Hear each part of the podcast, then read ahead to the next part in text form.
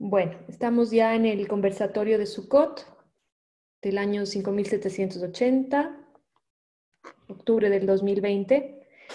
Y no sé si alguien quiere empezar comentando algo, preguntando algo, si es que fue lo suficientemente claro Avi en las respuestas o quieren hacerlo más, más aterrizado, más práctico. Pueden activar su micrófono.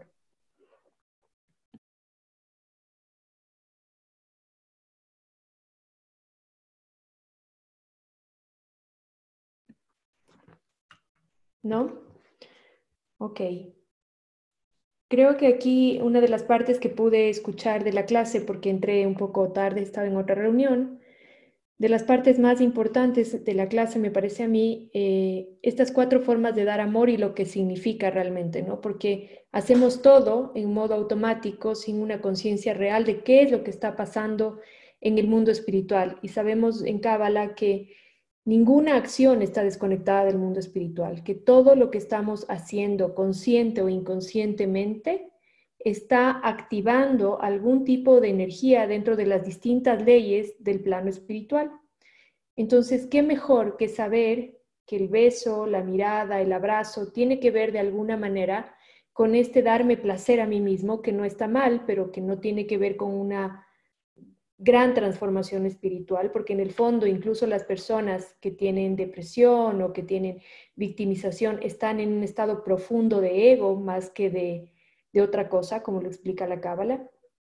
Entonces, saber que en una mirada, en un beso, en una palabra, está imbuido este deseo de recibir mío frente al, al abrazo. ¿Y cuántas veces damos abrazos a nuestros hijos y a nuestra familia en automático también?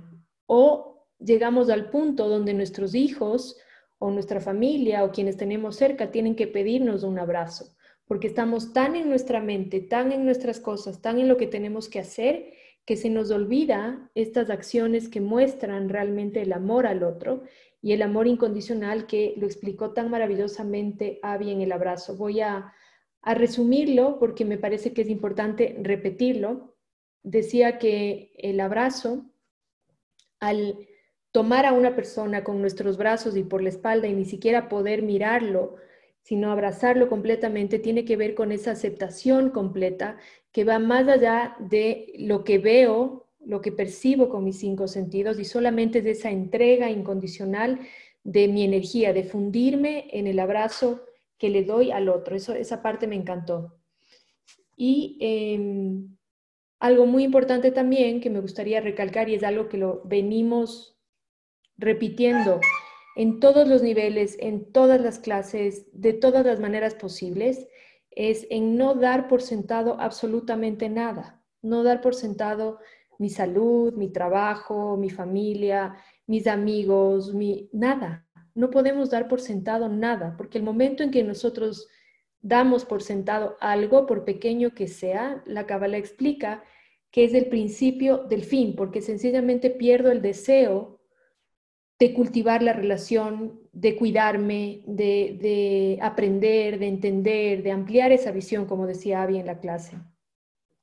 Todos los días tenemos que saber que todo lo que recibimos es un regalo y que el día de mañana sencillamente ese regalo puede desaparecer.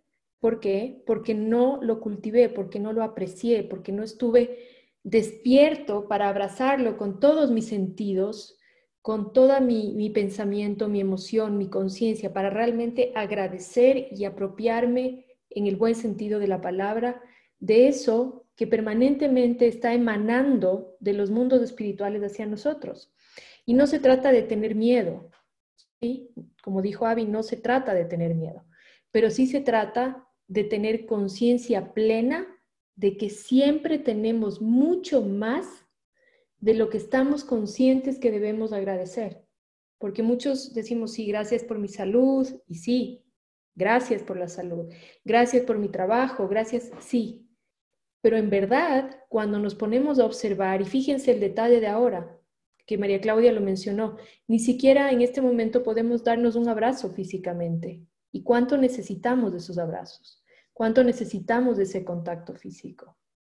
Entonces, agradezcamos cada pequeña partícula de energía que llega a nuestra vida. Y, no solamente agradecer como un lorito que dice gracias, gracias, gracias, gracias, que está bien, sino agradecer tiene que ver con apreciar realmente. ¿Y qué es apreciar? Desear más de lo mismo. Eso es apreciar. Todo esto que tengo aquí y ahora lo deseo nuevamente. Cada día decido amar a mi pareja, decido escogerla nuevamente, decido amarme a mí mismo, decido respetarme, cuidarme, crecer. Yo lo elijo todos los días porque lo deseo. Eso es apreciar. Y hacerlo con alegría es agradecer y reconocer que es mucho más de lo que realmente tengo la posibilidad siquiera de llegarme a ganar. Y esto no es desmerecimiento, es humildad. Es saber que el Creador siempre nos da mucho más allá por su inmenso amor, por su generosidad infinita de lo que tenemos nosotros ni siquiera capacidad de llegar a pensar que podemos hacer. Entonces es una, es una idea que tenemos que irla incorporando para todos los días levantarnos con la energía y el deseo de cultivar nuestra vida en todas las áreas, en todas. No sé si alguien tiene preguntas, quiere comentar algo.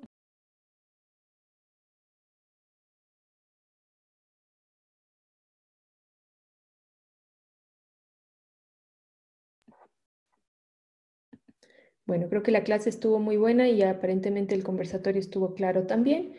Entonces, sin más por hoy, les invito a que reflexionemos mucho en esta clase, que amemos mucho de manera incondicional, que no se malinterprete incondicionalidad con falta de dignidad y de respeto a sí mismo, a ustedes mismos, sino con este sencillo ejercicio de te acepto tal y como eres, no como quiero que tú, que tú seas, no como yo deseo que seas, sino como eres. Te acepto como eres. Eso es el amor incondicional. No es que te voy a amar, ni te voy a respetar, ni te voy a querer cuando seas, cuando hagas, cuando digas, cuando vivas de tal o cual manera. No, te acepto como vives, como eres, porque sé que la única persona a la cual puedo cambiar es a mí misma no te puedo cambiar a ti y que el ejercicio que tengo que hacer es conmigo mismo, de yo te acepto como eres. Eso es amor incondicional. No es voy a dejar que me atropelles, voy a dejar que... No, no, no, no. Tú eres un ser en un proceso de evolución gradual, correcto y perfecto con la luz.